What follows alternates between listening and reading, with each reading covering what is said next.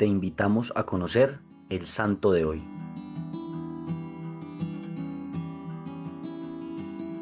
Hoy celebramos la fiesta de San Antelmo.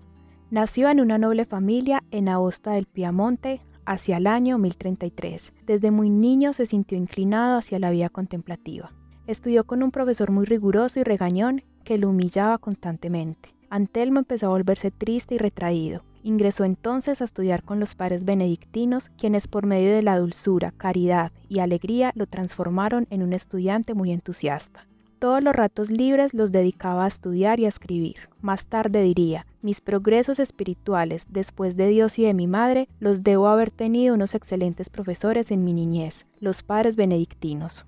Su padre Gandulfo no podía ver a su primogénito hecho un monje, anhelaba que siguiera sus huellas. Por este motivo discutía frecuentemente con su padre y éste le generaba tanto estrés al joven que enfermó gravemente, pero su padre no se conmovió. Cuando se mejoró, el joven hizo caso a su padre y comenzó a vivir una vida mundana, pero en su corazón seguía intacta la antigua llamada de Dios. Después de cada fiesta su corazón se entristecía de tal manera que fue renunciando a las cosas del mundo y a ganarse más el cielo que las glorias humanas. Anselmo no tuvo más remedio que abandonar la casa paterna después de la muerte de su madre para proseguir sus estudios. A los 27 años ingresó en el monasterio de Beck y luego pasó a ser el prior. Algunos monjes no estaban de acuerdo, pero su paciencia y bondad acabaron por convencerlos. San Anselmo era gran devoto de la Virgen María y decía que no hay criatura tan sublime y tan perfecta como ella y que en santidad solo la superaba Dios. Su piedad permitía que Dios lo orientara hacia la verdad. Logró unir su corazón e inteligencia y repetía frecuentemente, Haz, te lo ruego Señor, que yo sienta con el corazón lo que toco con la inteligencia. Era un hombre simpático, bondadoso y sincero,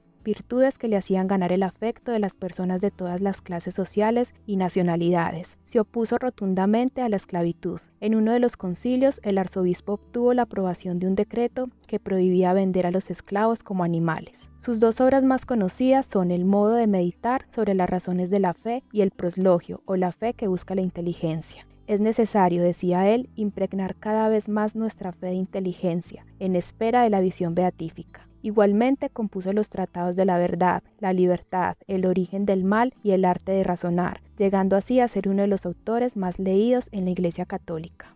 Fue ordenado arzobispo primado de Inglaterra con sede en Canterbury, donde tuvo que enfrentar la hostilidad y persecución de Guillermo el Rojo y Enrique I, a tal punto que sufrió dos destierros. Se retiró al monasterio en Campanía por razones de salud y ahí terminó su famosa obra Cur Deus Homo, el más famoso tratado sobre la encarnación. Rogó al Papa que le descargase de su oficio, pero el pontífice se negó. Sin embargo, dado que no podía volver por el momento a Inglaterra, el Papa le dio permiso de quedarse en Campanía.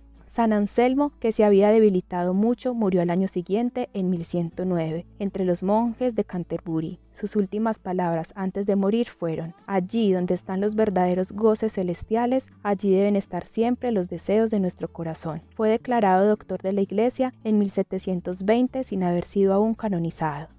Señor Jesús, te pido hoy por medio de la intercesión de San Antelmo, recibamos de ti la humildad para reconocer que la inteligencia que tú nos has dado solo da fruto si va unida a la fe y que solo de esta manera los dones y virtudes que tú pones en nuestro corazón pueden convertirse en un apostolado cotidiano que nos ayuden a ganar la santidad. Amén.